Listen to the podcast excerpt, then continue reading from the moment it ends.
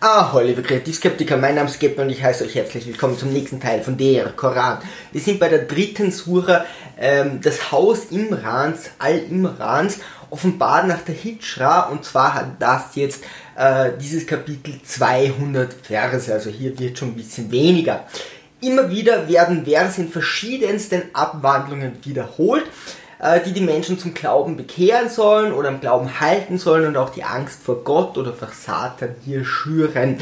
Das wird tatsächlich in der zweiten und dritten Sura unglaublich oft äh, wiederholt und kommt auch in der vierten wieder vor. Äh, dies wird hier so exzessiv äh, praktiziert, dass man von menschlicher Beeinflussung über Predigt zu psychischem Druck gelangt, äh, der durch die Angst vor, die, vor, der Hölle eben erzeugt wird. Das heißt nicht immer Hölle, es ist äh, auch Angst vor Satan oder Angst vor dem Brennen oder es wird dir schwer, schwere Strafe widerfahren oder du wirst schwere Schmerzen äh, erdulden müssen. Ähm, wir müssen hier schon wirklich von einem psychischen Druck reden, der hier äh, ausgeübt wird, da mm, man, wenn man davon ausgeht, dass jemand, der so ein Buch liest, auch wirklich glaubt, wird hier wirklich andauernd gesagt, dass du glauben musst, ansonsten wird alles schlimm. Also du musst dich unterordnen, Gott ist das Höchste, das ist das, was du als Job zu tun hast, aber du kannst dich gut fühlen, weil alle Nichtgläubigen, denen wird ganz was Schlimmes widerfahren und dagegen geht es dir relativ gut. Das wird hier wirklich rezitiert. So, wir beginnen wie immer im Namen alles des Gnädigen, des Barmherzigen. So, Vers 2. Allah, es gibt keinen Gott außer ihm, dem Lebendigen, dem aus sich selbst Seienden und Allerhaltenden. 3. Er hat herabgesandt zu dir das Buch mit der Wahrheit, bestätigend das, was ihm vorausging und vor dem äh, sandte er herab die Tora und das Evangelium als eine Richtschnur für den Menschen und er hat herabgesandt das Entscheidende. Der Koran bezieht sich auf die Bibel und eben andere ältere Werke oder generell äh, andere Werke. Ähm, prinzipiell wenn ihr sagt, okay, ihr wollt den Koran lesen, solltet ihr eigentlich vorher die Bibel lesen und dann überlegen, hey, auf was bezieht sich denn der Koran hier? Denn der Koran ist komplett anders geschrieben als die Bibel. Also hier gibt es einen riesen Unterschied. Ähm, und wenn ihr wisst, wohin sich der, worauf sich der jedes Mal bezieht, macht das wesentlich mehr Sinn. Äh, diese gehören somit zum islamischen Glauben, also diese Bücher, die hier angesprochen werden, gehören natürlich zum islamischen Glauben. Vers 4. Die Allahs Zeichen leugnen, ihnen wird strenge Strafe und Allah ist allmächtig, Besitzer der Vergeltungsgewalt. Es hört immer bei äh, ihnen wird strenge Strafe nicht widerfahren oder so, also oft hört das einfach hier auf. Äh, damit sind die Fronten geklärt, okay, alle, die nicht glauben, haben ein Problem. Ja? Das wird ewig wiederholt. Du musst glauben, alle, die nicht glauben, haben, also sind hier, äh, äh, werden hier überhaupt nicht anerkannt. Ja? Es ist wesentlich äh, besser, irgendwie gläubige Sklaven zu heiraten, als irgendwie Nichtgläubigen. Das geht auf gar keinen Fall. Vers 6. Er ist es, der euch im Mutterleib bildet, wie er will. Es ist kein Gott außer ihm, dem Allmächtigen, dem Allwissenden. Äh, demnach wäre alle für äh, physische und psychische Defizite verantwortlich. Also wenn euch Mutterleib so bildet, wie er will, na, dann seid ihr vielleicht eher skeptischer, ein skeptischerer Mensch und könnt euch mit der Religion nicht anfreunden. Also wer das eigentlich äh, sein Wille, steht auch vorher, was wir schon gehört haben, hey, wenn er will, dann führt er euch in die Irre oder macht euch taub und blind. Also was hier der Koran nie so klar sagt, sie sagen, du musst dran glauben, aber ist es wirklich die Schuld des Menschen, wenn du nicht dran glaubst, wenn Allah das teilweise absichtlich macht? So, wir kommen zu Vers 7. Er ist es, der das Buch zu dir herabgesandt hat. Darin sind Verse von entscheidender Bedeutung. Sie sind die Grundlage des Buches und andere, die verschiedener Deutung fähig sind. Die aber, in deren Herzen Verderbnis wohnt, suchen gerade jene heraus, die verschiedener Deutung fähig sind, im Trachten nach Zwiespalt und im Trachten nach Deutelei. Doch keiner kennt ihre Deutung außer alle und diejenigen, die fest gegründet im Wissen sind. Der Koran gibt nicht unbedingt hier Widersprüche zu, ja, sondern er sagt eher, naja, es gibt so Sachen, die könnten sich widersprechen, aber das weiß nur Allah oder die sind zweideutig. Äh, interessant, weil das muss ja geschrieben worden sein, während das Ding noch nicht heraus war, heraus war. Also hat der Schreiber schon gewusst, hey, da wird es dazu kommen, dass Leute sagen, that und that passt nicht. Jetzt können wir uns das auf zwei Arten erklären. Zum einen, wir glauben an die Mythologie und sagen, hey, Gott hat das Ganze zitiert. Ja? Dann sagt er, okay, er kann in die Zukunft blicken. Und dann sagt, okay, ich weiß, da werden Leute eben so und so dran rumschrauben. Ja? Oder er merkt selber schon, okay, gut, pfuh, äh, vielleicht funktioniert die Kommunikation zu Mohammed nicht so ganz. Und wenn wir das aber jetzt versuchen realistisch äh, sich anzusehen, dann wird Mohammed nicht in die Zukunft blicken können.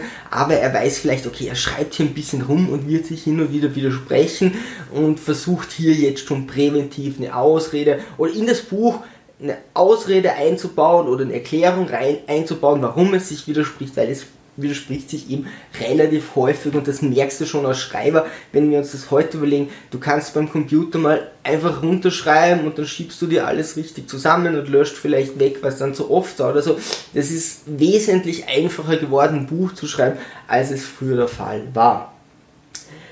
Menschen, die sich damit auseinandersetzen, sind schlecht. Also das Ganze hier kritisch zu sehen ist ein No-Go. Also du darfst auf keinen Fall hergehen und sagen, boah, das ist jetzt aber, das widerspricht sich oder das hat verschiedene Bedeutungen. Wenn ich die eine Bedeutung nehme, dann sieht schlecht aus. Also das, was ich hier mache, geht eigentlich mit dem Koran gar nicht. Das wird ganz klar gesagt, nee, also dann bist du ungläubig und dann bist du wieder raus aus der ganzen Sache. So, es geht jetzt weiter mit äh, erneuter Tadel für den Verrat Israels während und nach Ägypten und die Gläubigen kommen in die Hölle. Das kennen wir jetzt schon. Wir sind bei Vers 14. Verschönt ist den Menschen die Liebe zu den begehrten Frauen und Kindern und aufgespeicherten Haufen von Gold und Silber und wohlgezüchteten Pferden und Viehherden und Ackerzucht. Da ist die Versorgung für dieses Leben, doch alle ist es, äh, bei dem die schönste Heimstatt ist.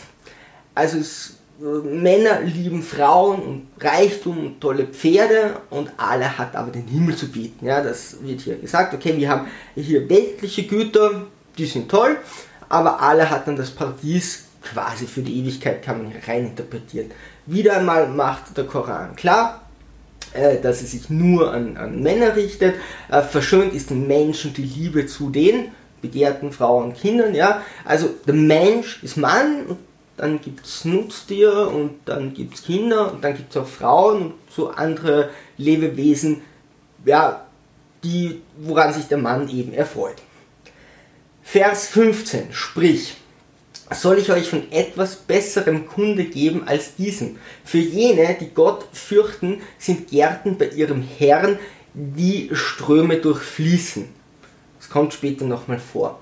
Dort sollen sie wohnen und reine Gattinnen und alles wohlgefallen. Und Allah achtet wohl der Diener. Die gläubigen Männer gehen in den Himmel ein und bekommen dort Frauen. Ja, also für jeden, für den es wichtig ist oder der deswegen zum Islam geht, das ist in der Sura 3, Vers 15. Ja, da warten schon mal die Frauen, das wird dann später kon konkretisiert.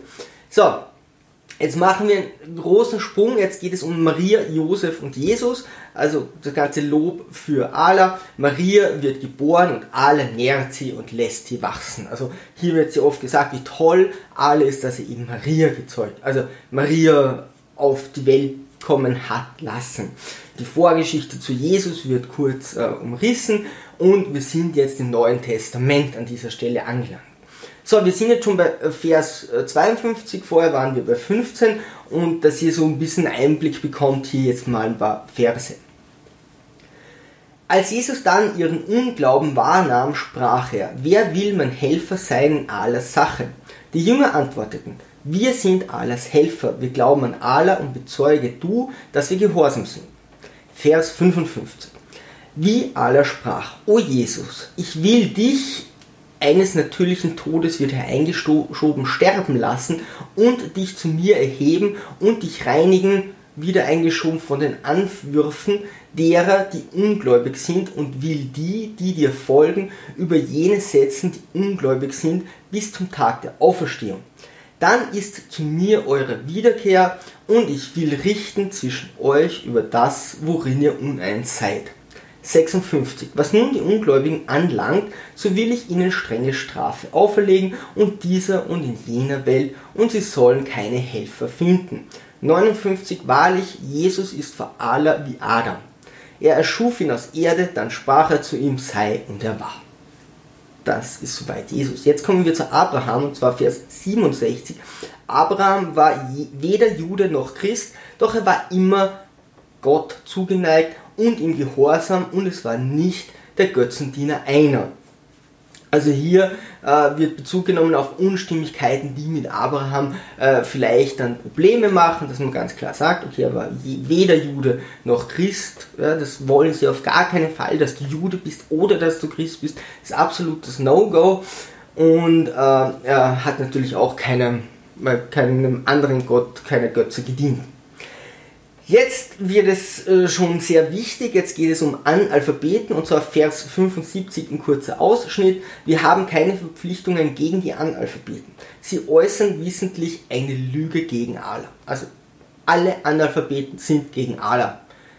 So ganz ist es nicht, aber einer der wichtigsten Punkte, einer der wichtigsten Punkte im Koran ist quasi die Suche nach Wissen unter sehr vielen Anführungszeichen, aber äh, du musst lesen und schreiben können.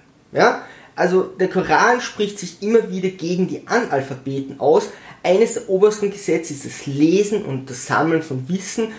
Im Koran steht an mehreren Stellen, dass Mohammed nicht lesen und schreiben konnte. Ja? Jetzt haben sie hier ein Problem. Also, sie sagen, es ist Analphabetismus geht gar nicht, ja, das können keine Gläubigen sein, die gehören nicht zu uns, sie gehören nicht zum Glauben, die kommen nicht ins Paradies. Mohammed ist aber der Vorstehende von ihrem Glauben, ist aber anerkannt, anerkannter Analphabet. Also der sagt auch selber, hey, ich bin Analphabet.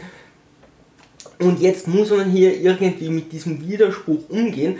Also der Koran wurde ihm von Gott diktiert und ist somit Gottes Wort. Um diesen Widerspruch zu rechtfertigen, behaupten die Gläubigen, der Analphabetismus von Mohammed wäre der größte Beweis, dass er der auserwählte Prophet war. Ja. Also es widerspricht sich und da sagt man ja, das ist der größte Beweis, dass es richtig ist. Muss sich jeder selbst überlegen, was er davon hält. Weiter geht es sehr exzessiv mit Du musst glauben. Ohne diese Wiederholungen wäre der Koran deutlich kürzer. Also gerade hier am Anfang merkt man, wenn diese ständigen Wiederholungen nicht wäre, wenn man einmal klar sagen würde, okay, das ist sehr gewichtig, sehr wichtig, ja, das und das sind unsere Grundglaubensregeln, äh, dann wäre das ein, wären das ein, zwei Seiten und dann können Sie die anderen Regeln äh, äh hier hier darstellen. Äh, Gläubige dürfen sich nicht mit den Andersgläubigen befreunden, sie werden sie verderben. Die Gläubigen stehen hier gegen alle anderen Menschen. Andersgläubige sind zornig äh, auf Gläubige. Äh, die, die Gläubigen sind natürlich irrsinnig neidisch, äh, die Andersgläubigen sind irrsinnig neidisch auf die Leute, äh, die, die den Islam angehören und die Kluft wird hier immer weiter geschürt. Ja? Also da muss man sagen, mit diesen Grundregeln und mit dieser Manipulation wird hier einfach, werden hier sehr, sehr, sehr viele Seiten gefüllt. So ehrlich muss man sein, das macht der Koran an dieser Stelle. 100, Vers 144. Also wir haben jetzt einen Riesensprung von 75 auf 144, was ihm hauptsächlich das aussagt. Bei 144 sind wir, Mohammed ist nur ein Gesandter, vor ihm sind Gesandte dahingegangen. Ja? Also nicht Kind Gottes oder so, das sagen sie auch bei Jesus nicht. 145. Zu sterben steht niemandem zu, es sei denn mit alles Erlaubnis. Ein Beschluss mit vorbestimmter Frist, also auch Mohammed ist hier vergänglich, ja, da wird ganz klar über die Vergänglichkeit von Mohammed gesprochen. Vers 151. Wir werden Schrecken tragen in die Herzen derer, die nicht geglaubt haben, äh, weil sie Allahs Nebenbuhler zur Seite stellen, äh, wozu er keine Ermächtigung niedersandte. Die Bibel impliziert oder sagt eigentlich, dass es Götter neben Gott gab. Also diesen Eingott-Glauben, und es gibt keine anderen Götter, kommt erst wesentlich später. Die Bibel sagt eigentlich, ja, das war ein Gott neben anderen, der gesagt, hey, mein Volk glaubt an mich, ja, und die anderen glauben eben an jemand anderes. Hier, da geht der Koran eine ganz andere Linie, der versucht jetzt das von damals gut zu machen und sagt, hey, es gab keine anderen Götter, ja, und alles, was da gemacht wurde mit den anderen Göttern, das war nicht okay, das hat Gott nicht ähm, nicht freigegeben. Vers 185. Jedes Lebewesen soll den Tod kosten und ihr werdet euren Lohn erst am Tag der Auferstehung voll erhalten. Wer also dem Feuer entrückt und ins Paradies geführt wird, der hat es wahrlich erzielt. Und das irdische Leben ist nur Trüg ein trügerischer Genuss. Hier ist Bezug, der Bezug auf das Paradies, dass man ihm sagt, okay, das Leben ist nur ein trügerischer Genuss.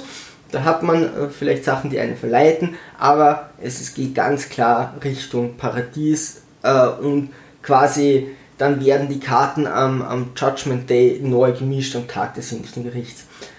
196. Lass dich durch das Herumwandern der Ungläubigen im Land nicht betrügen. 197.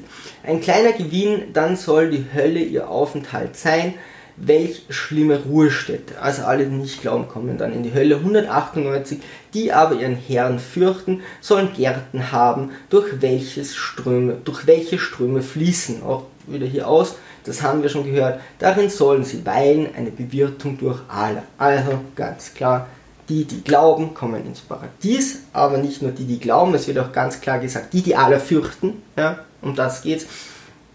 Und die anderen werden eben in die Hölle kommen diese ständigen Wiederholungen sind tatsächlich sehr ermüdend. Also wenn du das liest und kritisch bist, sind sie ermüdend, ansonsten sind sie wahrscheinlich sehr bestätigend und du sagst, ich bin der Beste, ich muss halt Gott glauben, ja, dann wird das in dich reingehen. Gerade wenn ihr euch vorstellt, ihr, ihr lest sowas in Gruppen äh, oder in, sehr meditativer Umgebung, in sehr äh, göttlicher Umgebung, ähm, dann kann das eben richtig mit der Zeit auf die Psyche eines Menschen gehen. Ja, das ist so wie das den Namen Hare Krishna 2000 Mal am Tag sagen. Ja, das ist Psych, äh, äh, Einfluss auf deine Psyche, deine Psyche zu programmieren. Und hier wird eben so ein Koran liest du nicht einmal als Gläubiger, sondern mehrmals. Hier wird natürlich auf deine Psyche Einfluss genommen.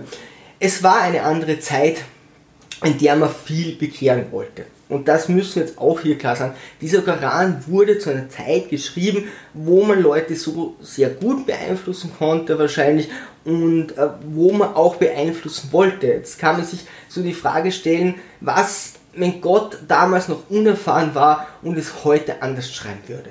Also Gott sagt, damals war das so, ja, ich habe es vielleicht auch nicht besser gewusst und da schreibt man das so und so bringt man eben Leute dazu. Oder Mohammed hat gesagt, na, so rekrutiere ich natürlich die meisten. Die Frage ist, ob das heute wirklich noch State of the Art ist. Also ob man heute ein so wichtiges Buch mit so viel psychischer Manipulation wirklich so dastehen lässt oder ob man das nicht wirklich mal auf die Grundregeln herunterbrechen soll und sagen, hey, wo sind die, wo muss man die ein bisschen updaten und äh, wo sind da wichtige Glaubenslehren, die natürlich die Jahrtausende überlebt haben oder die Jahrhunderte. Das wäre ein wichtiger Punkt. Äh, mal gucken, wie es weitergeht. Wir sind am Ende der dritten Sura und weiter geht's mit der vierten. Liebe Sturmtrotzer, wenn ihr irgendwelche Anregungen habt oder so, einfach ab in die Kommentare. Ich lese das Ding nicht als Gläubiger noch einmal ganz kurz, sondern was muss man oder was kann man neutral davon halten und was, äh, welche Gedanken muss man sich eigentlich unweigerlich machen, wenn man das liest. Ähm, und da sind eben so Dinge wie der Wiederholung oder so, das fällt schon sehr stark auf oder diese Manipulationen. Aber mich würde auch super eure Meinung interessieren. Liebe Sturmtrotzer, segeln wir straff und auf zum Horizont.